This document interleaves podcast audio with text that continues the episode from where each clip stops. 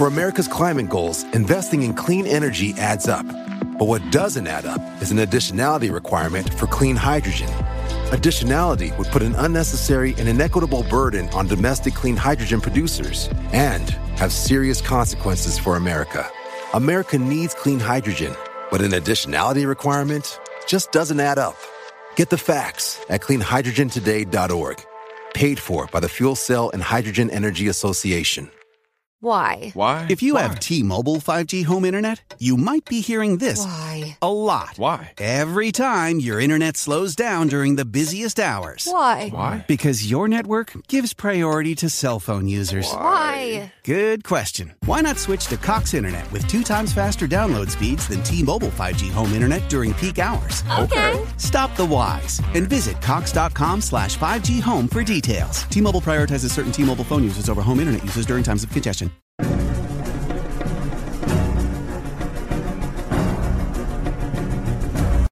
Hola, ¿qué tal amigos? Sean bienvenidos a un capítulo más de Podcast Extra Normal.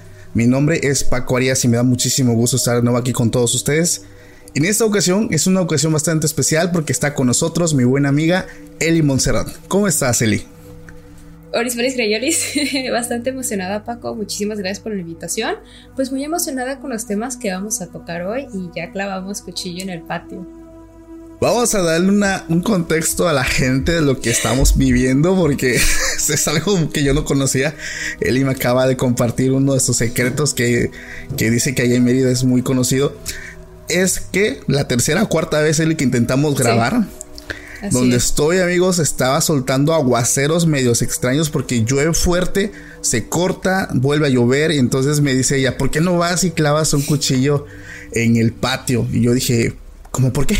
Y ella me dijo ella, es que se tiene la creencia de que cuando haces eso, antes de que llueva o si está lloviendo, cortas la lluvia. Entonces yo no lo sabía. Acabo de regresar de mi patio, agarré el cuchillo de mi cocina y ya, ¿verdad que paró de llover? Sí, o sea, se cortó completamente. Digo, ¿qué clase de brujería es esta? No lo sé, pero dejó de llover. Eli, explícame esto, yo no lo entiendo. Ahí te dejo el consejo, sí, antes de que llueva o si está lloviendo y ya está medio parando, ve y clava tu cuchillo en el patio y amenaza la lluvia ya con eso, mira. No manches, sí se, sí se, sí se cortó bastante la lluvia. La verdad es que ya completamente. Wow, ¿Sí? no sé, casualidad, casualidad, no, no, no tengo idea, pero sí, Pero dejó de, dejó de llover bastante. Muchísimas gracias por el tip. Ahí le pasamos el tip. Si les funciona a ustedes, la verdad es que me funcionó en este preciso momento. Y bueno, chicos, ya dejando de lado pues este tip que nos está regalando Eli, eh, les vamos a comentar que esta noche vamos a tocar uno de los temas más pedidos aquí en el canal y también de mis favoritos. Hablando del tema ovni, vamos a estar tocando uno de los casos más intrigantes que es acerca del caso del Cabo Valdés, un caso que se originó en Chile, que la verdad personalmente creo que es uno de los casos más interesantes, eh, trae mucho, mucha información valiosa y no te, no te lo vayas a perder, quédate hasta el final para que puedas escuchar pues básicamente lo que traemos para ti. Aprovecho la ocasión para si aún no nos sigues en nuestras redes sociales puedas seguirnos, si nos escuchas en YouTube te puedas suscribir, si nos escuchas en Spotify también nos puedas seguir por allá. Eli, ¿cómo te pueden encontrar también en tus redes sociales? Pues ahí me pueden encontrar en Facebook, TikTok, Instagram, como también en YouTube, como Eli Montserrat. Gracias Eli, de hecho, bueno, aprovecho a la audiencia comentarle que pues Eli también ya inició su proyecto en YouTube y pues te hacemos la invitación para que vayas corriendo a suscribirte, para que veas el trabajo que ella también está realizando en redes sociales, sobre todo en YouTube. La verdad se lo recomiendo bastante, bastante, bastante a la gente que nos está viendo. Les va a encantar la forma en cómo Eli pues narra varias historias que le han mandado su audiencia. Realmente súper recomendado chicos. Aquí voy a estar dejando eh, también en la descripción del video el enlace del canal de Eli para que puedas ir y pues también suscribirte y apoyar pues a todos los invitados que tenemos aquí en el podcast. Y bueno, Eli, bueno, ya entrando en materia, este, este, como lo decía en un inicio, este tema de esta noche es el tema ovni. Entonces, estuve viendo en redes sociales que empezamos el 2023 con gran cantidad de avistamientos eh, de objetos voladores no identificados, no solamente en México, sino en todo el mundo.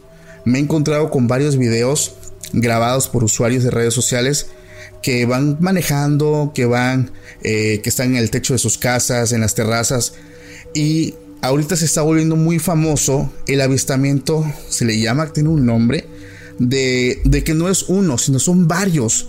Hay algún tipo de colmena, o sea, gran cantidad de ovnis juntos. Eso antes creo yo no se veía tanto como ahorita se ha estado mirando, que ya no es solamente uno, sino que vienen varios. Y hay uno de los videos que también me enviaron donde la persona que estaba grabando pensó que eran varios. Pero en un momento de que se ilumina un poco el cielo se dan cuenta de que no eran varios. Era solamente uno, pero estaba grandísimo. O sea, pues se veían varias luces, pensaban que eran muchísimas naves, pero realmente era una sola que fácil, yo creo que estaba del tamaño como de un estadio de, fútbol. No sé si te has encontrado con ese tipo de, de videos, Eli. Eh, no, pero sí que hay naves ovnis que se paran encima de estadios de fútbol. De hecho, hay un caso muy famoso, no sé si habías escuchado, donde una nave literalmente se paró en un partido de, fútbol. ¿Es en serio? ¿Dónde fue eso?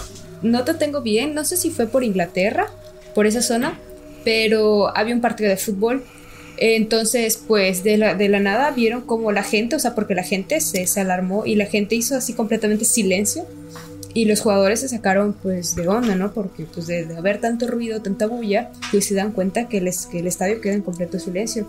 Y es cuando voltean a ver al cielo y encima de ellos literalmente hay una nave. Y después de esta nave empieza a caer como un tipo de nieve, como un tipo de, de como de cenicita. El caso es que lo que la gente hace, porque eso se queda un buen rato, o sea, no creas que vino y, y se volvió a ir, o sea, se quedó allí parado en el estadio y hay gente que cuando lo agarraba, esta como cenicita que tenían, se deshacía en la palma de sus manos. Entonces, no manches. que los metieron como en frasquitos de cristal y se fueron corriendo a un laboratorio y se dieron cuenta que realmente lo que eran eran pues componentes que tenemos aquí en la Tierra. Pero lo curioso es que estos componentes estaban mezclados entre sí, cosa que nosotros hasta ahorita no podemos mezclar, o sea, como unir todos esos elementos para formar o no, por ejemplo, el agua que es hidrógeno y oxígeno, pues imagínate, era algo, ah, pero parecido, pero todavía mucho más complejo y solo que nosotros no hemos podido hacer. Y pasó de hecho por varias zonas que habían también varios avistamientos de lo mismo, de naves que agarran, se paran y se vuelven a ir. Wow, interesantísimo. O sea, siempre que escucho algo nuevo que tiene que ver con el tema ovni, realmente siempre termino asombrado. No, nunca termino de aprender vaya los misterios que, envuelven este, estos fenómenos.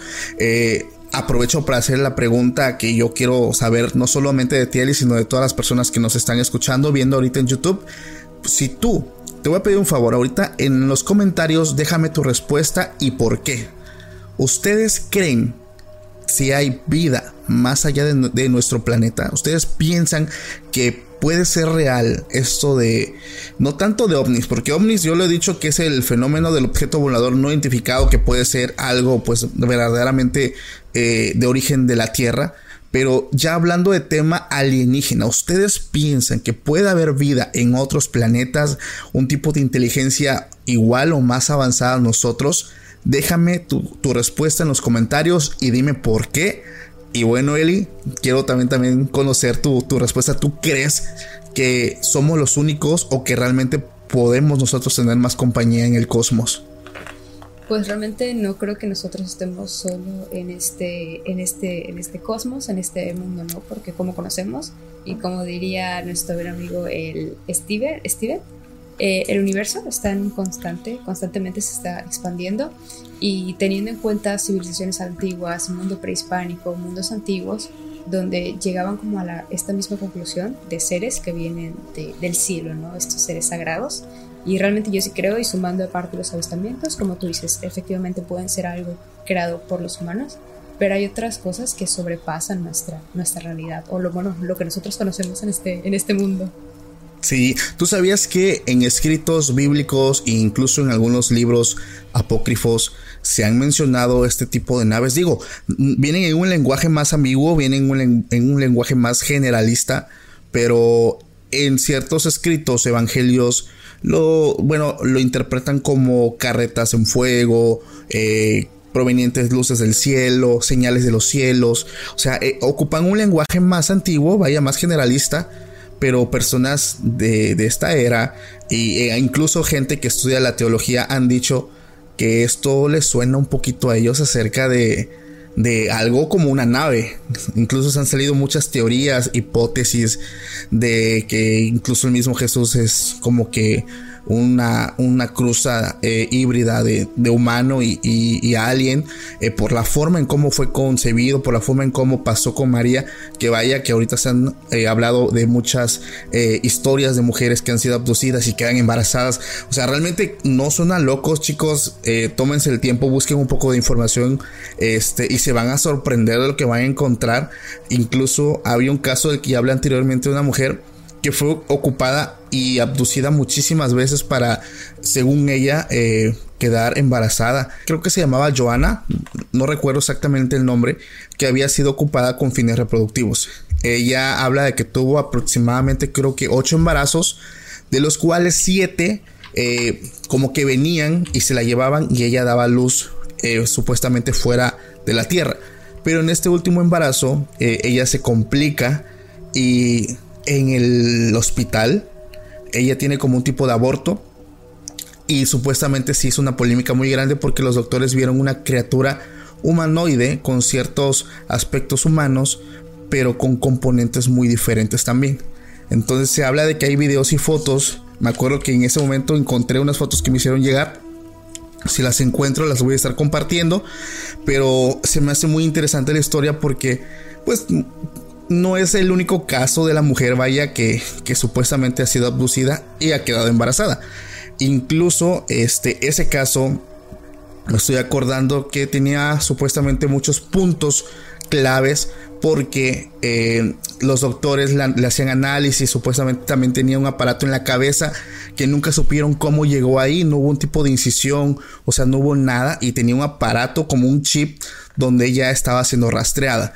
Entonces es un caso que se me hizo muy interesante, más adelante lo vamos a volver a tocar más a fondo, pero partiendo de lo que estábamos hablando anteriormente, por eso se dice que también incluso eh, Jesús supuestamente, algunas personas lo dicen, es como que un tipo de, híbrido. Digo, no es que lo diga yo, es, son teorías, son hipótesis que yo voy encontrando, que me van enviando.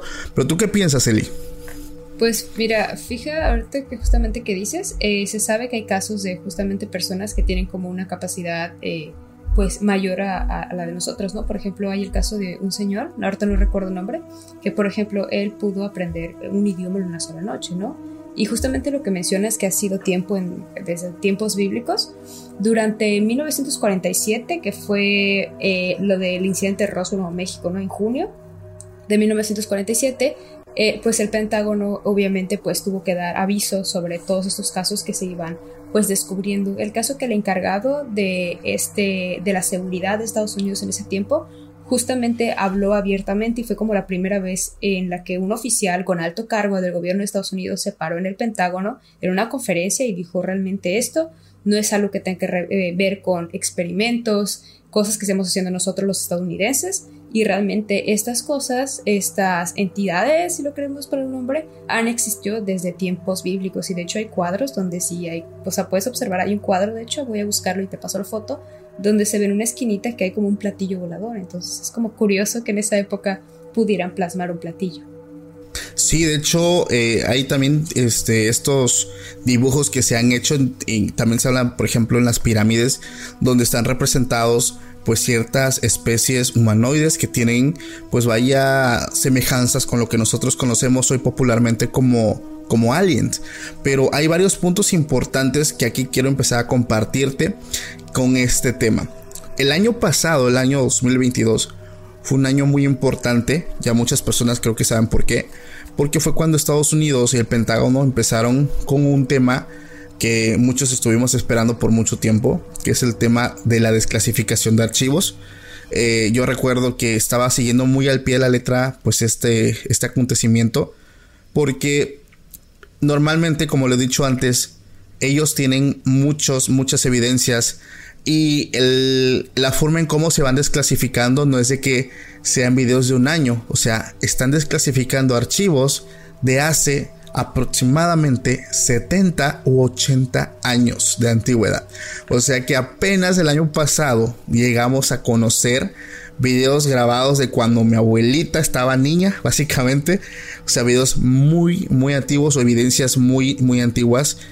Y, yo esperaba que dieran como que una resolución más, más importante o más profunda, pero la respuesta por parte del gobierno de Estados Unidos fue, existen naves que se desplazan por, por aire, por agua, por tierra, a gran velocidad, velocidad supersónica, eh, velocidades pues que no han sido registradas anteriormente por algún tipo de, de armamento militar, pero no sabemos qué es. O sea, su conclusión es, sí existen, pero no sabemos qué es. Entonces, pues mucha gente, mucha gente desde hace mucho tiempo, pues ha hablado de, de estos, estos avistamientos. Algo que yo hablaba también en otros capítulos es que incluso la gente, tan solo aquí de donde yo soy, que hay muchos, muchos, muchos lugares eh, muy rurales, donde la gente, por ejemplo, aún la tecnología no llega y hablando con ellos, eh, les pregunto de los platillos voladores, no saben qué es, pero cuando les describes qué es, ellos te dicen, ah, las luces de los cielos, y te describen que es muy curioso porque son vistos cerca de montañas, de cerros, de, del agua, de cráteres, o sea, tienen como que puntos muy específicos donde son vistos. Y estas personas que se levantan a trabajar el campo muy, muy temprano, ellos eh, dicen que normalmente lo logran ver en las madrugadas entre 5 y 6 de la mañana. Eh, amaneciendo volando eh, o levitando cerca pues de estas zonas que, que donde hay agua.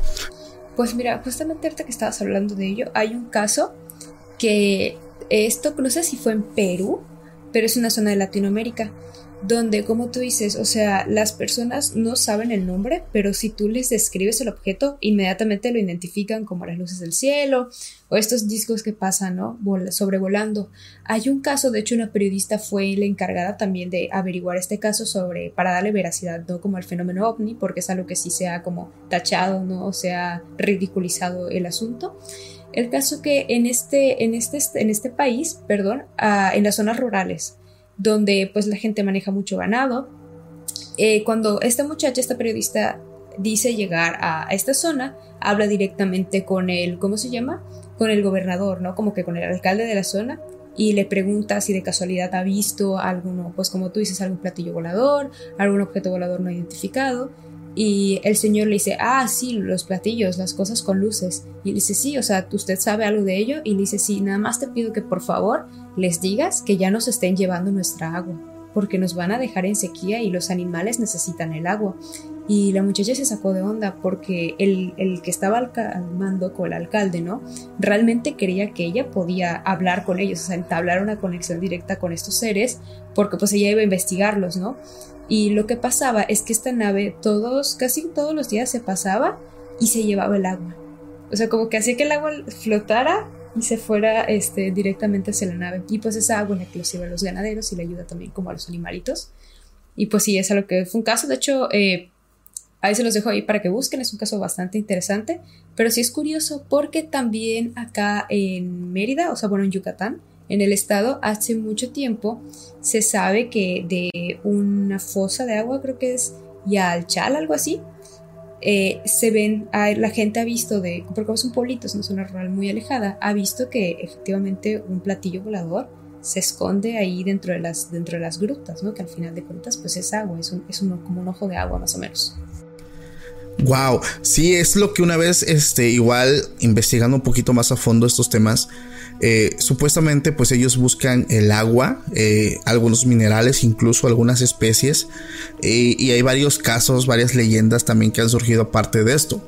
Una vez conté también en un capítulo un relato que me hicieron llegar donde supuestamente un grupo de jóvenes se encontraban acampando y ellos escucharon algo muy peculiar que es muy conocido cuando hay avistamientos de esta índole, un zumbido. Entonces ellos escuchaban un zumbido y inmediatamente eso ellos lograron ver luces entre los árboles. Y ellos se asoman y supuestamente vieron una nave, eh, un disco básicamente, levitando justamente muy abajo, muy cerca de donde estaba un lago. Y ellos estaban viendo cómo, eh, como lo representan en, dibujos películas y series, cómo eh, una luz estaba eh, llevando a la nave agua y ellos lograban ver básicamente los peces, los animalitos que estaban ahí cerca y se estaban yendo básicamente pues todos ahí al, al momento, ¿no? Entonces muchas personas eh, y hay muchas hipótesis también acerca de esto, pues de que supuestamente eh, ellos ocupan la, básicamente lo mismo, minerales, elementos, el agua, pues principalmente que es un elemento principal para la vida, porque popularmente se conoce que en, los países, perdón, en los planetas, en los planetas donde es originaria pues ciertas razas hay escasez de agua. Entonces hay algo muy curioso que quiero comentarte antes de dar entrada a uno de los temas que también quiero hablar en un momento es acerca del desierto de Atacama.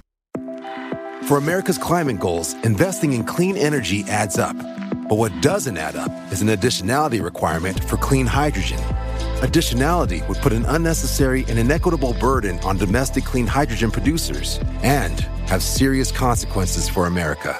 America needs clean hydrogen, but an additionality requirement just doesn't add up. Get the facts at cleanhydrogentoday.org. Paid for by the Fuel Cell and Hydrogen Energy Association.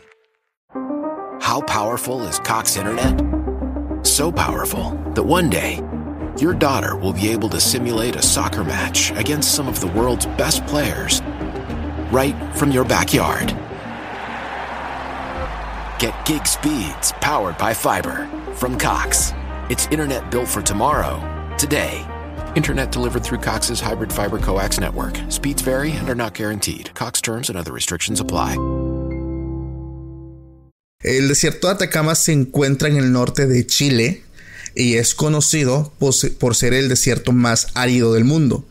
Varios estudios han concluido que tanto Marte, el planeta Marte, como el desierto de Atacama hace mucho tiempo tuvieron agua.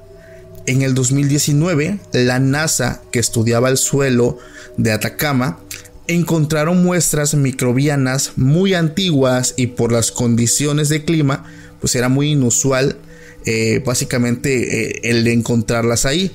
Y supuestamente se conoce o se dice que el mismo estudio, si se realiza en Marte, también se pueden obtener los mismos resultados.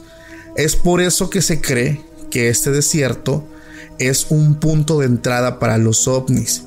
Y hay ahí algo que se le conoce como el gigante de Atacama, que es una figura geográfica que se encuentra pues en ese lugar y que mide alrededor de entre 10 y 15 metros.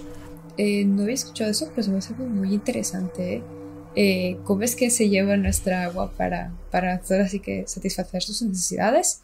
Y lo que te comentaba hace rato de lo de este cenote, todo inició un sábado 24 de octubre en el año 2004 aproximadamente, cuando una revista muy famosa de un investigador lo paranormal llamado Jorge Moreno pues le habían llegado varios reportes de gente que había visto que un viernes a las 20 horas más o menos pudieron ver como luces en el cielo y un objeto volador no, identificado se metió un cenote. Un cenote es cuando, antes, perdón, para entrar en contexto, es un canal, es un canal de agua, porque se supone que Mérida pues estaba, estaba al fondo del mar, entonces cuando dijo caer el meteorito, de hecho el meteorito cayó aquí en Yucatán y todavía como que se conservan partes de este meteorito.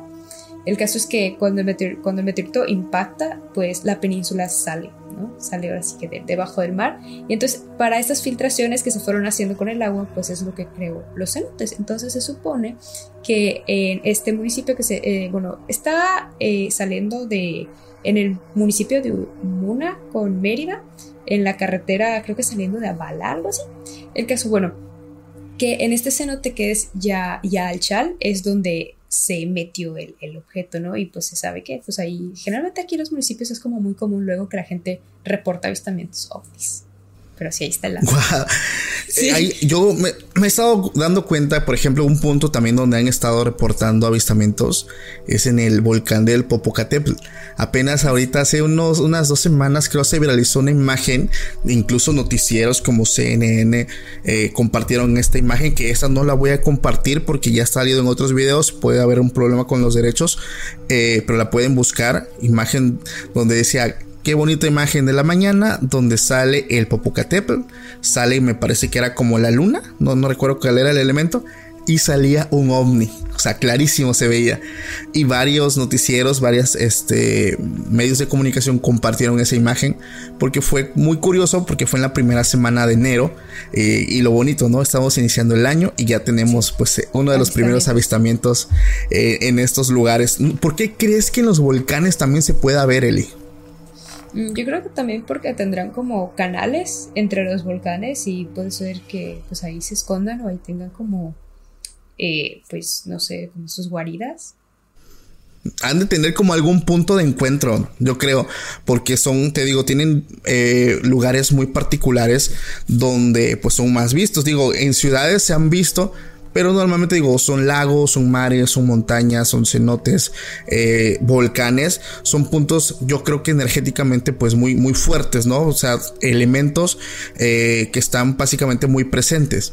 Y aquí vamos, bueno, te voy a contar el tema de la noche que quiero platicártelo porque antes de eso empecé con el tema del desierto de Atacama. ¿Por qué lo toco? Bueno, porque también esta, esta historia es también básicamente del mismo país, es de Chile. Bueno, se las voy a platicar. Si ven que leo un poquito es para no perderme pues un punto importante. Esto pasó en una madrugada aproximadamente entre 3, 4 de la mañana, 3.30, un 25 de abril de 1977 en La Pampa, más o menos a unos 5 kilómetros de Putre. Se encontraba una patrulla militar, pues estaban trabajando, estaban en guardia y ellos estaban pues básicamente cuidando eh, algunos caballos que tenían un uso militar y el grupo estaba compuesto por ocho personas. Entre ellas estaba el soldado o el cabo Armando Valdés. Eh, y esta noche, eh, ese momento quedó marcado para toda la historia como uno de los avistamientos más extraños y sobre todo donde hubo testigos. Porque ellos se encontraban pues en esa madrugada quiero creer yo que se le encontré, que estaban platicando, vaya, no, a lo mejor no habían mucho que hacer eh, y pues para no entrar en sueño o algo, sentirse un poquito pues más relajados, estaban ahí como amigos, ¿no? Eran ocho personas, me imagino que estaban cotorreando, estaban hablando, cuando de buenas a primeras eh, ellos vieron una luz bajando del cielo entre las montañas. Y ellos, eh, bueno, el soldado pensó que se debía algún fragmento de meteorito pero luego de que ellos vieron esa luz, ven una luz muy intensa que se acerca y se posa frente a ellos. En ese momento se ilumina todo el sector donde ellos estaban y ellos cayeron en un sueño muy profundo. Al momento en el que ellos despiertan, que no fue tanto, ellos le calculan 15 minutos, eh, ya no estaba el soldado Armando Valdés. Estaban nada más siete soldados. A los, a los pocos minutos eh, el soldado regresa. Muchas personas dicen que, lo vieron bajar del cielo, otras personas dicen que apareció de la nada. Lo vieron regresar, pero el tipo estaba muy desorientado. Estaba, estaba, eh, básicamente no estaba acuerdo y estaba diciendo unas cosas medios extrañas. Él decía, ustedes no saben quiénes somos ni de dónde venimos, pero les aseguro que volveremos. Y eso realmente aterró muchísimo a sus compañeros, pero lo que realmente les aterró bastante es que él, un día antes, o simplemente pues él no tenía ningún rastro de barba, él regresó con la barba totalmente larga, como si no se hubiera afeitado en varios días. Eh, él no recordaba nada de lo que había pasado y su reloj se había detenido y tenía una fecha que mostraba una fecha de 5 días en el futuro, como si esos 15 minutos que él se ausentó hubieran sido aproximadamente una semana. Y mostraba pues básicamente el crecimiento de barba de una semana, básicamente, o sea, de que se le había dejado por varios días. Y eso fue un caso que impactó muchísimo porque como te digo, él no recordaba nada toda escena él la reconstruyó por los relatos de sus compañeros, sus siete compañeros que le fueron diciendo cómo fue que pasaron las cosas. Y debido a la conmoción que, esto generó, pues supuestamente pues era ya una abducción eh, en Chile, los medios de la época pues se volvieron locos, empezaron a buscar entrevistas, eh, se armó un gran alboroto Pero algo extraño empezó a pasar. Él empezó a ir a varios noticieros, incluso aquí tengo el registro que fue en 1999, después de 22 años, eh, a un programa que se llama De Peapa en Chile. Y él empezaba a contar esto de forma ya muy diferente.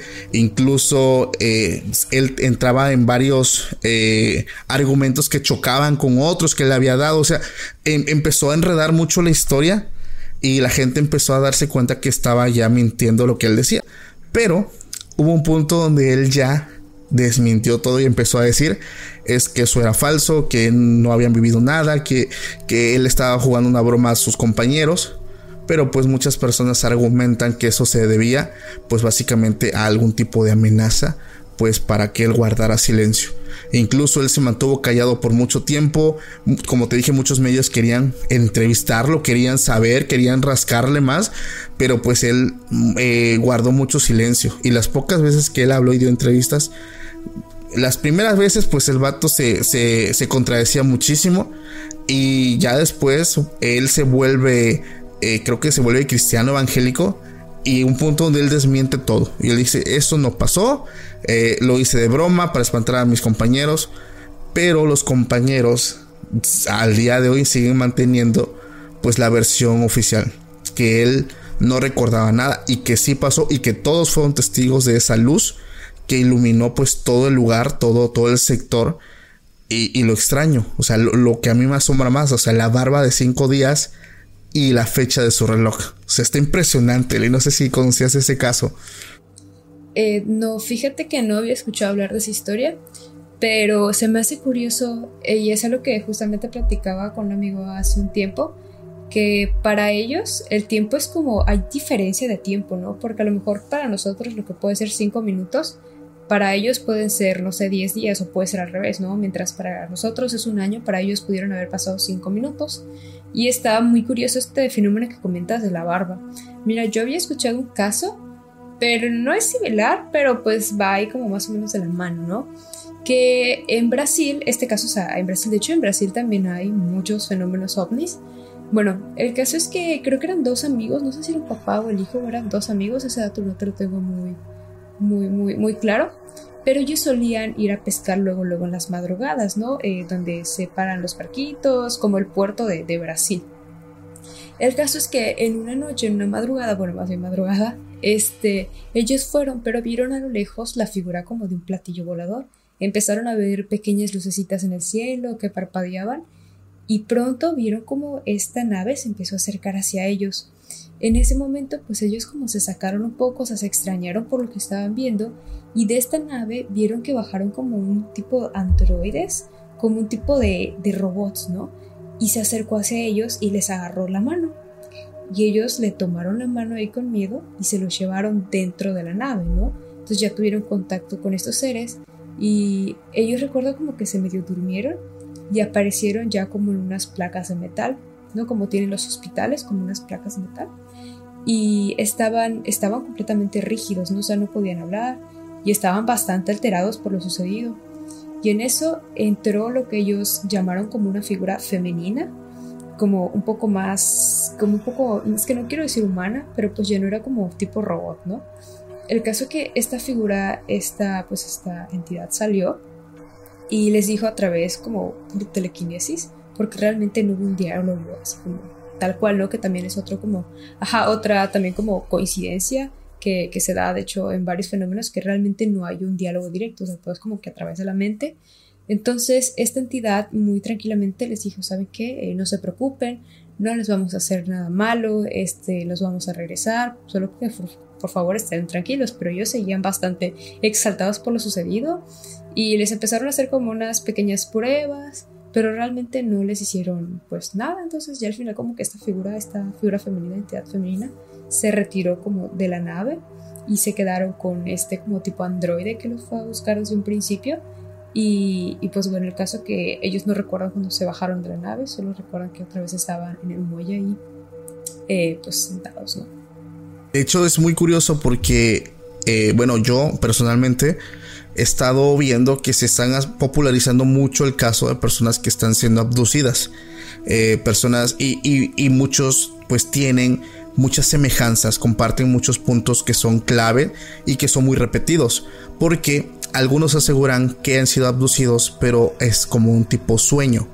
Eh, ellos se desvanecen, como que caen en sueño, como en la historia del Cabo Valdés, que sus compañeros cayeron en un sueño y todo lo que ellos viven, porque sí, hay relatos de personas que efectivamente, como tú lo dices, se encuentran como en una plancha, como en unas placas y están acostados, eh, otros dicen que están completamente desnudos y que se acercan eh, o androides o, los grises que supuestamente pues son como los eh, sirvientes o mayordomos y se comunican de forma telepáticamente hay también ciertas cuestiones que comparten eh, los, eh, las abducciones, que es que cuando va a pasar la electricidad empieza a fallar bastante, los aparatos eléctricos, lo electrónico pues empieza a fallar y el clásico zumbido.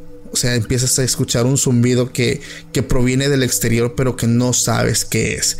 Pero muchas personas, eh, también en foros que me he metido mucho a leer, ellos piensan que han sido abducidos, pero eh, también piensan que pudo haber sido un sueño. Porque como te digo, comparten muchas semejanzas. Eh, y una de ellas fue una muchacha que una vez me platicó que ella soñó que se encontraba exactamente en un lugar totalmente blanco, acostada. Y que eh, ella recuerda que estaban como haciendo filtros, ¿no? Para pasar eh, a, no sé, o sea, estaban haciendo filtros que los ponían a hacer ciertas actividades, tanto mentales como eh, de práctica, y se iba haciendo un filtro, un filtro, un filtro, y ella recuerda que no pasó el último filtro, que se quedó eh, uno antes, porque había como una prueba matemática, y que ella recuerda a todos los regresaron y estaban descalzos, estaban sin zapatos en la carretera. Ella fue lo que soñó. Entonces recuerda cómo estaban varias personas, incluso habló con varios que también no sabían dónde estaban y ella misteriosamente luego despierta en la mañana y una seña muy particular es que sus pies tenían tierra. O sea, eso se le hizo súper extraño. Dice, oye, pues es que, o sea, ¿cómo, voy a, ¿cómo va a tener tierra en pies? Yo me doy mi ducha, me doy mi bañito y me cuesto a dormir. Y, es muy curioso que lo que estoy soñando, yo me soñé que estaba descalza en la carretera y mis pies estaban sucios, como si yo efectivamente hubiera caminado por algún tipo de camino pues sin, sin zapatos, ¿no? Está muy interesante, se me hizo muy curioso porque como te digo, mucha gente pues piensa que ha sido abducida, pero lo asemejan más como un sueño. No sé si habéis escuchado acerca de esto. Pues hablando justamente de sueños, que preguntaba si había escuchado, yo hay un caso muy famoso que es el caso de Betty Barney Hill. También está el caso de John, creo que es, ay, no me acuerdo cómo se llama este muchacho, pero también es un caso pues bastante, bastante conocido. No es el caso más documentado que hay. De hecho, no sé si te parece bien que en un futuro podamos como abordar este caso, porque realmente es un caso bastante extenso, también el caso de Betty Barney Hill, que de hecho el caso llegó a, a, la corte literalmente, o sea, hubo un juicio, estas, estas personas demandaron al gobierno por lo que había pasado por como negligencia, pero sí hubieron muchos, muchos factores ahí, pero estuvo bastante, bastante interesante el caso, ¿no? Me imagino que mucha gente ya sabrá del, del caso de Betty Barrigel, pero bueno, eh, te comento así rápido, justamente ellas, pues a, Betty Barrigel, perdón, le pasó justamente exactamente lo mismo, o sea, lo que, lo que tú dices, o sea, estaban conduciendo y entraron como en un trance, o sea, llegaron como un sueño, y cuando regresan de ese trance, estaban otra vez manejando, pero como que algo no, no les cuadraba, ¿no? Por, por lo que había pasado, pero como hubo un pequeño desfase, que ellas, o sea, ellos se quedaron como que pensando ahí como de algo, algo aquí pasó y pues empezaron a hacer memoria, ¿no? Y se acordaron de todo pues lo que había pasado con, con esta abducción. Pero pues sí también como tú dices algo también como común, es un elemento pues concomitante también dentro de estas abducciones, esos casos como tú dices, el sonido también, el que las luces también luego empiezan a fallar, la electricidad pero hay un caso también que es que quiero dejarlos eso como por un video aparte, pero también de una mujer que tuvo como un contacto con estas entidades y habló con estas entidades. Y, les ofreció hasta de comer y todo, pero bueno, eso ahí te lo iré platicando luego, luego, así está. No manches, hay un caso que también quiero adelantarles, eh, es el, caso Sanfreta, no sé si habéis escuchado acerca de él, es un caso larguísimo, Está larguísimo, está larguísimo, pero está muy interesante porque ahí, hablamos de otro, de otro, eh, pues eh, se puede decir otra entidad que no es los grises, ya estamos hablando de, de los famosos reptilianos, ¿no? Estas figuras de 3 metros, de piel escamosa, piel verde, que, también como que ocupan como que estas eh, herramientas como los platillos voladores. Ahí, bueno, hace unos meses vino una de una invitada Los Montes, estuvo conmigo y ella me estaba platicando un avistamiento y te lo quiero platicar que se le hizo muy curioso. Eh, nosotros para ir a la capital de Oaxaca, eh, básicamente siempre estamos subiendo una montaña, pero es un camino de muchas curvas y pues es puro voladero, básicamente. Entonces, ella iba viajando y dice que adelante de ella parecía, como era de noche, parecía que iba un vehículo delante de ella, pero iba muy lento. Entonces dice, pues bueno, es una carretera donde hay mucha precaución, donde pues normalmente vamos despacio, pero esto iba mucho más despacio de lo normal. Entonces ella pues no decide hacer nada, se va a su paso y así avanzaron varios kilómetros pero hay un punto donde ya no es tanta curva, ya es un poquito más de rectas. Y ella decía, es que esto sigue todavía muy lento y se me hace muy extraño, pero como estaba oscuro completamente, ella solamente alcanzaba a ver dos lucecitas. Entonces hay un punto donde ella empieza a pitar, ¿no? Diciendo, avánzale o ábreme cancha o algo. Y ella se va para atrás cuando ve que esa, esas dos luces empiezan a subir de nivel y ella dice, no puede ser, esto no es un vehículo. O sea, y logra ver pues este famoso pues platillo volador y se encienden más luces y ve que eso que iba delante de ella pues no era un vehículo. Y ella dice, no lo logré captar. Dice, aquí van a decir todos, ay, qué casualidad. Pero por la impresión uno te, te quedas pasmado viendo pues semejante cosa. Digo, yo jamás he experimentado el fenómeno ovni. Eh, no sé si alguien de los que me han visto o me están escuchando, pues ya lo han hecho, pero es uno de los que sí quisiera yo vivir en algún momento de mi vida, apreciar pues ese fenómeno tan misterioso, Eli. ¿Tú no has visto nada? Eh, no, pero hay un personaje importante que es el Dr. Gray. Este, pues es un médico, creo que eh, urgenciólogo que justamente tiene, creo que un libro que se llama Encuentros del, del For America's climate goals, investing in clean energy adds up. But what doesn't add up is an additionality requirement for clean hydrogen. Additionality would put an unnecessary and inequitable burden on domestic clean hydrogen producers and have serious consequences for America. America needs clean hydrogen, but an additionality requirement just doesn't add up.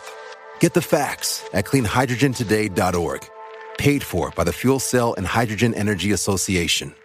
Quinto, sexto tipo más o menos, donde él te cuenta, o sea, te va como explicando paso a paso el cómo uno puede llegar a tener contacto pues con este tipo de entidades, ¿no?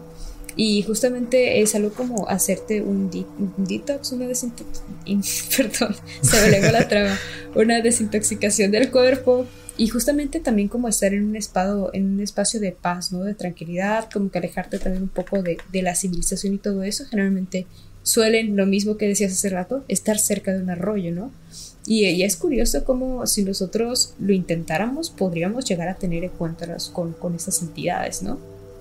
Pues la realidad es que muchas personas han este, pues tenido un contacto con, con, con ese tipo de seres Digo, la verdad es que yo nunca lo he tenido eh, y sí quisiera tenerlo, siempre, siempre lo ando diciendo, ojalá algún día me toque ver algo, pero hay un caso también que quiero compartirte, aquí tengo también mi anotación, que esto, bueno, está en una línea entre realidad y algo de ficción.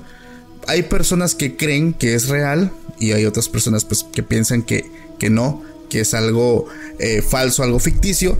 Esa historia se conoce como la USB encontrada con videos grabados por alienígenas. No sé si has escuchado esto, Eli.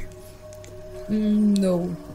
Bueno, supuestamente había un hombre eh, que se llamaba Kisto en un pueblo de Alemania, cerca de Berlín, y él publicó algo muy extraño, puesto que él iba caminando en un estacionamiento y él encontró una USB plateada en el suelo. Esta tenía tallado un símbolo muy extraño y solo tenía una carpeta la cual se llamaba Proyecto Silaca 8867. Había muchas carpetas, pero no se podían abrir. Y eh, ahí entrando, eh, tratando de, de encontrar más información, hay una que sí le da acceso y estaba repleta de fotos y videos muy antiguos, como si fueran grabados por cámaras demasiado antiguas.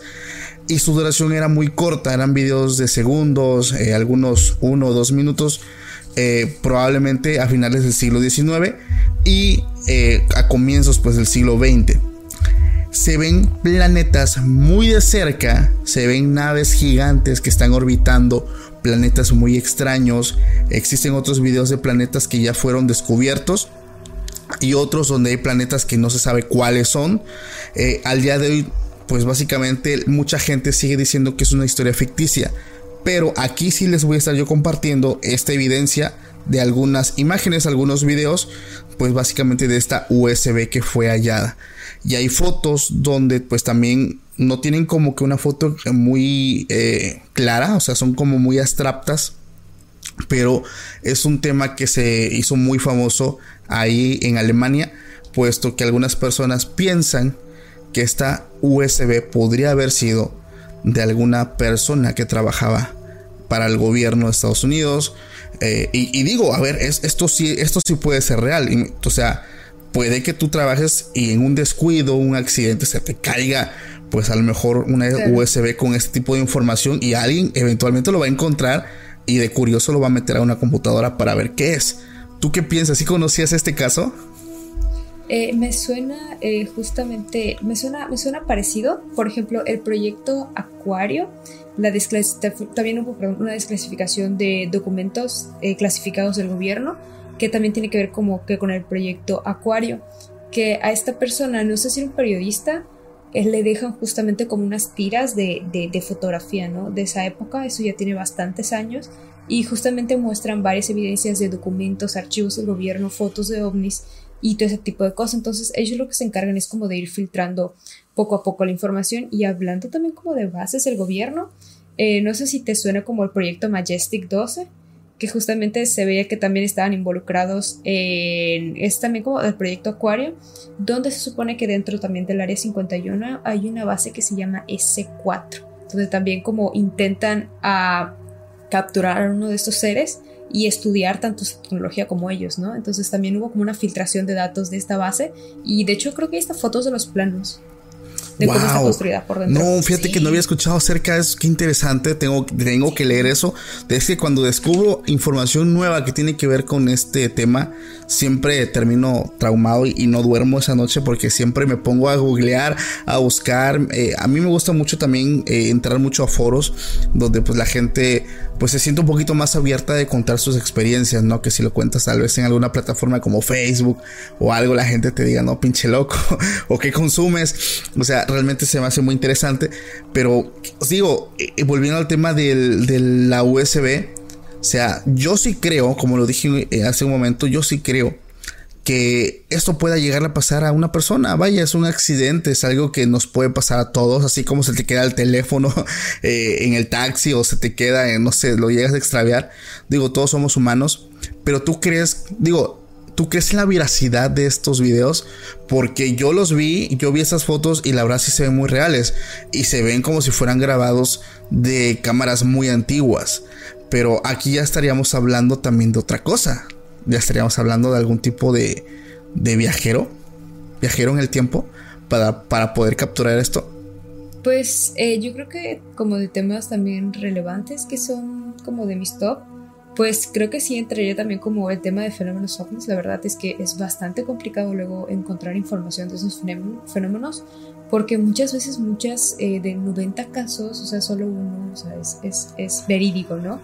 Pero sí, o sea, yo creo que tanto el tema como de viajeros en el tiempo, viajes astrales, como telequinesis, de hecho, la URSS hay documentos de que la URSS en un tiempo estuvo estudiando la telequinesis y también eso está como relacionado con Jacobo Greenberg, con su desaparición, ¿no? Que se supone que él también eh, desapareció, mucha gente pues lo relaciona con esta chava que a través de telequinesis pues ella pues podía mover objetos, entonces pues la URSS en ese tiempo lo, estaba estudiando y pues también mucho dice que ahí Jacobo Greenberg desapareció casi por lo mismo, ¿no? Porque pues al final descubrió algo pues fuera de, lo que nosotros creíamos, ¿no? Porque pues al final de cuentas es un hombre de ciencia hablando de chamanismo, de esoterismo, de espiritismo, ¿no? Que es lo que manejaba también Pachita. Pero pues yo creo que serían como mis temas favoritos. Precisamente hace unos minutos el tema de Jacobo Greenberg lo vengo manejando desde mi primer capítulo, que ya no está disponible por algunos detalles que hubieron.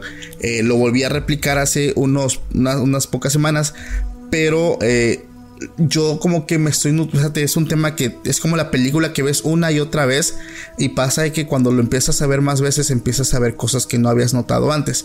Entonces, ahorita, por ejemplo, toqué hace igual unas semanas con el señor Guadalupe Naranjo, que es una persona que estudia la programación neurolingüística, que va a estar con nosotros más adelante trayendo unas anécdotas muy chidas.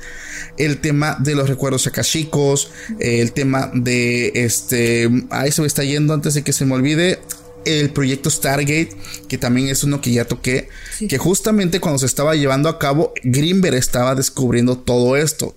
Y yo, y yo le decía a él, es que a mí se me hace que ahí está la clave, o sea, ahí está la participación de él. Porque imagínate, o sea, hay un proyecto financiado por el mismo gobierno de Estados Unidos, por la CIA, y precisamente hay un fulanito en México, científico, estudiando también esto, teniendo grandes avances. Oye, pues te, te, ocupamos en el equipo, vente para acá.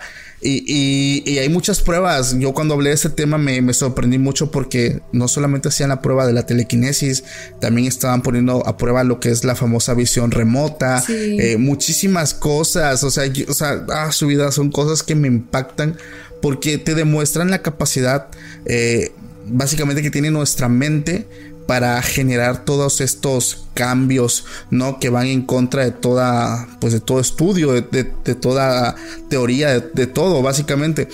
Había, me acuerdo que Greenberg decía que pues nosotros, nuestros cerebros se interconectaban con la latiz y hacía un experimento que se me hacía muy interesante. Ponían a dos personas a interactuar entre ellos y después de un rato, supuestamente la teoría que, él marcaba es que ya se generaba una conexión entre los dos. Entonces a uno se lo llevaban a un cuarto y al otro se lo llevaban a otro cuarto. Y a uno de ellos le ponían como un flashazo y su cerebro de él captaba ciertas señales. Y lo impresionante de ese experimento es que la otra persona que no vio el flash, su cerebro también captó la señal del flash. Eso está súper interesante. Y a mí me flipó cuando vi esos experimentos, así como los que hacía con los niños, que ellos podían determinar el color de los objetos con solo tocarlos. O sea, habilidades extrasensoriales que están genialísimas, Eli. ¿Sí, sí. habías escuchado acerca de eso? Sí, sí había escuchado. Justamente como que les ponían el, como un tipo de ay, ¿cómo se le dicen? Sensores que se les conectaban aquí en la, en la cabecita para checar eh, las frecuencias cerebrales y justamente esto de captar lo de eh, la luz, ¿no? Que se reflejaba también en la, en la otra persona. Yo tengo una historia de eso que me gustaría contarte. Genial, genial, genial. Bueno, pues mira, ahorita que estamos tocando como este tema también de Jacobo Greenberg, eh, yo hace mucho tiempo, bueno, no tanto, como unos dos, tres años más o menos, yo estaba en una relación con una persona. El caso que eh, por cuestiones de distancia, porque él vive hasta Veracruz y pues yo estoy aquí en la ciudad de Mérida, pues era como complicado el estarnos viendo pues a cada rato, ¿no? Entonces realmente sí nos veíamos muy pocos cuando pues a mí me tocaba viajar para Veracruz. El caso es que durante este tiempo en el cual nos separamos, nos despedimos de, de dicha visita, pues yo empecé como a imaginarme, este, como intentando también hacer un sueño lúcido, inconscientemente pues yo también me empecé como a imaginar, ¿no? Que a lo mejor me volvería a encontrar con esta persona en una reunión familiar, en una fiesta y empecé a generar ciertos detalles, perdón, muy específicos, ¿no? O sea, yo me imaginaba como un tipo hacienda, porque luego es como que acá en Yucatán hagan como las fiestecitas en las haciendas y así, ¿no? Porque pues hay muchísimas. Y generalmente en el área de, área verde, en ese aspecto, pues suelen poner como carpas blancas, las mesas eh, con manteles y todo. Entonces me empecé como a imaginar todo eso, a crearlo así con lujo de detalle. Y antes de entrar a las carpas, pues yo había como imaginado una escalera así larga, amplia. Entonces pues yo bajaba y esta persona estaba enfrente de mí. Y eran muchos días, muchas noches que yo como que empezaba otra vez a generar esta idea, ¿no? ¿Qué, qué pasaría?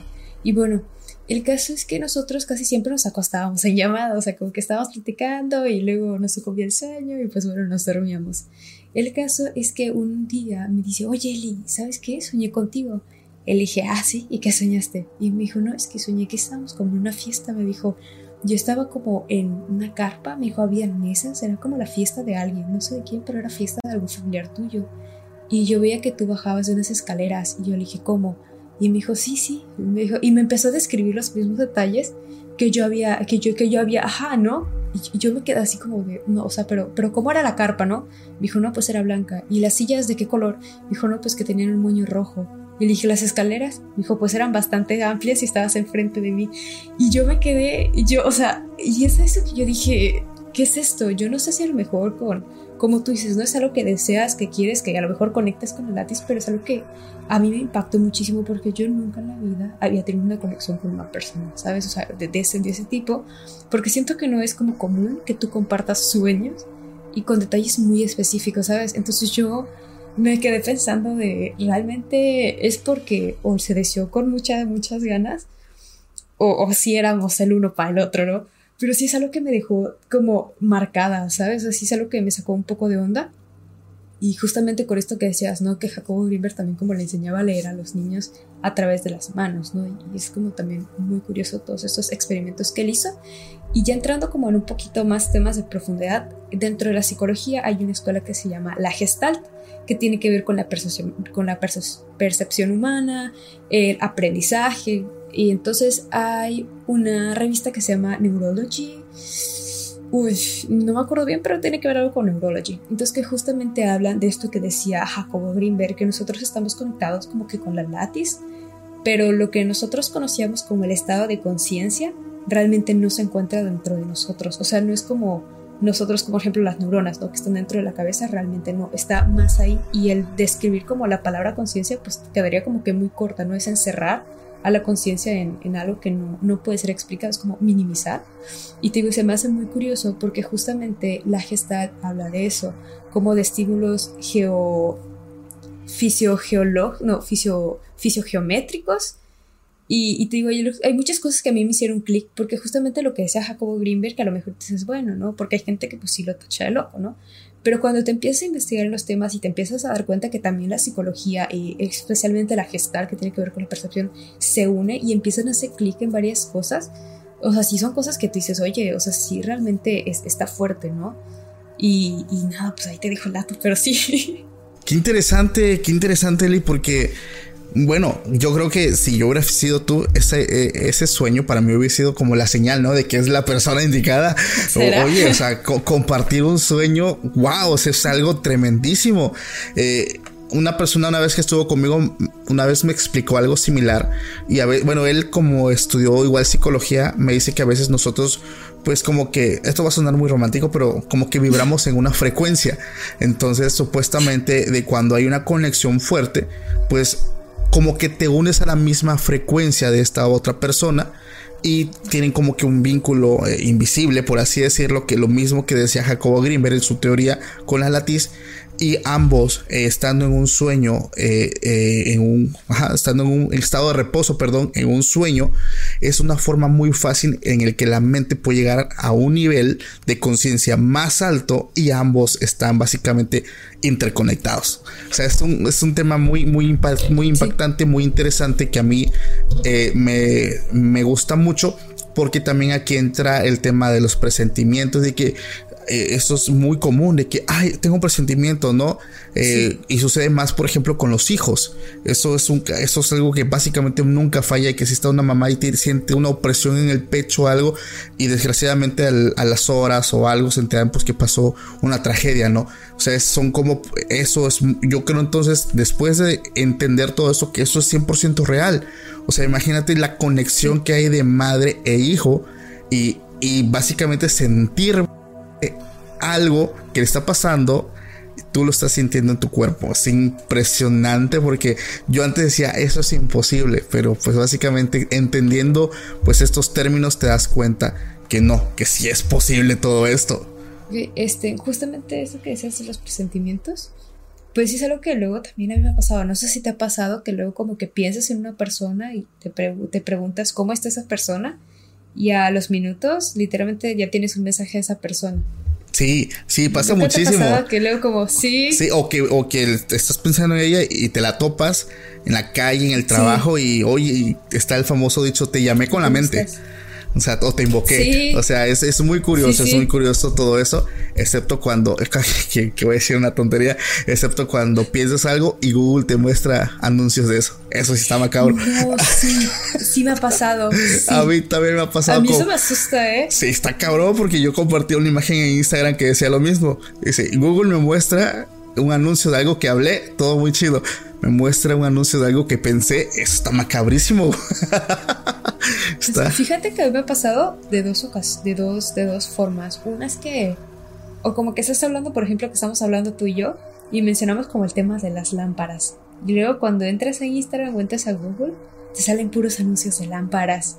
Entonces dices, o sea, o sea, sí es algo que, que, que, que saca, o sea, sí, sí, sí da un poquito de miedo.